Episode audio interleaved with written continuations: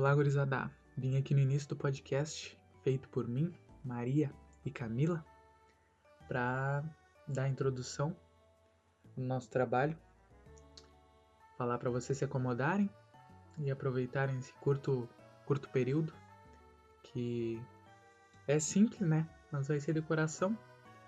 Então, fiquem aí com nosso queridíssimo podcast.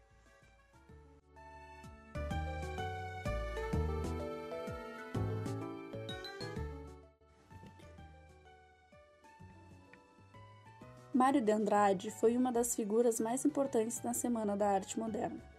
Juntamente com o escritor Oswald de Andrade e o artista plástico Di Cavalcante, visavam a inovação no ambiente artístico-cultural e também mostrar o que havia de belo na escultura, arquitetura, música e literatura brasileira do momento. Diante dos fatos citados, os três organizaram a também chamada de Semana de 1922. Para isso acontecer, trouxeram ideias e conceitos artísticos com a declamação de poesias, concertos de músicas, artes plásticas exibidas em telas, esculturas e maquetes de arquitetura. O evento ocorreu em um momento que o país passava por diversas modificações sociais, políticas e econômicas. Entre os fatos marcantes de, desse período, cito como exemplo o crescimento do capitalismo a consolidação da República e o crescimento da elite paulista acostumada com os padrões estéticos europeus mais tradicionais. Esse foi o cenário em que surgiu a manifestação artístico-cultural que mudaria os rumos da arte brasileira. Realizada no Teatro Municipal de São Paulo, a Semana da Arte Moderna é considerada um marco do modernismo no Brasil e se tornou uma referência do mundo artístico e cultural do século XX.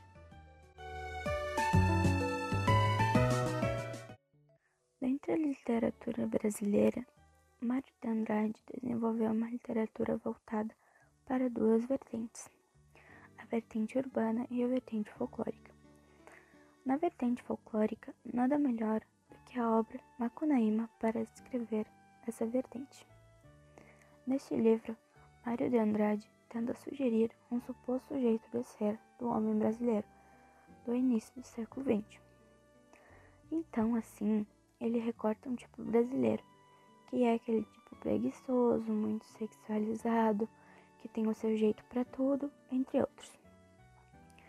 E o Macunaíma, ele é essa mistura de todas as coisas do Brasil.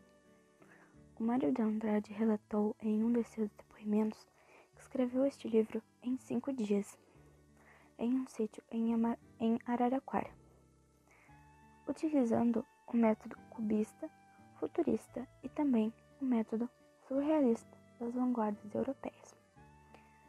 Assim, então, ele cria o Macunaíma, que a princípio nasce negro no interior do Amazonas. No decorrer do enredo, ele vai se transformando até chegar em um italiano de olhos claros, após banhar-se nas águas do rio Araraquara. Em uma suposta marca de um pé que tinha dentro do rio, Dentro disso tem toda uma história, uma lenda envolvendo ditos populares, superstições, simpatias e muitos ditados. Ao se falar de Mário de Andrade, é importante saber de três coisas sobre ele: a sua participação na Semana da Arte Moderna, a renovação linguística que ele propôs e também essas vertentes separadas em vertente urbana e vertente folclórica.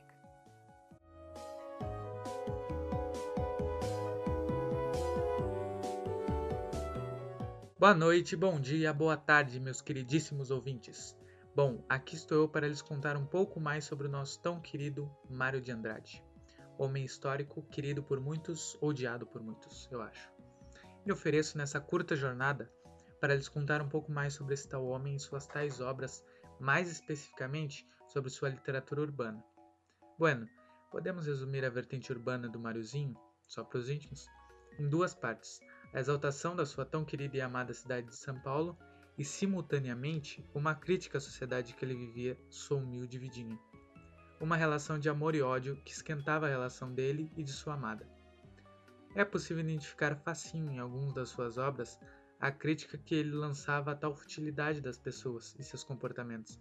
E ao mesmo tempo é possível encontrar uma quase carta de amor do fundo do coraçãozinho do moço para sua tão apaixonante e amada a cidade de São Paulo. Agora vou trazer para vocês uma humilde leitura da minha parte para contextualizar o que eu disse. Garoa do meu São Paulo. Garoa do meu São Paulo, timbre tristes de martírios. Um negro vem vindo, é branco. Sobe em perto, fica negro, passa e torna a ficar branco. Meu São Paulo da garoa, Londres das neblinas finas. Um pobre vem vindo, é rico. Sobe em perto, fica pobre, passa e torna a ficar rico. Garoa do meu São Paulo, costureira de malditos. Vem um rico, vem um branco são sempre brancos e ricos. Garoa, sai dos meus olhos. Bom, meus queridos, através desse poema a gente pode em dois pulos encontrar o que caracteriza o que eu disse para vocês logo agora em pouco. Um amor à sua tão queridíssima São Paulo, mas também a crítica às pessoas que lá viviam, a intolerância, a injustiça, a elite. Menino arteiro e apaixonado da nisso.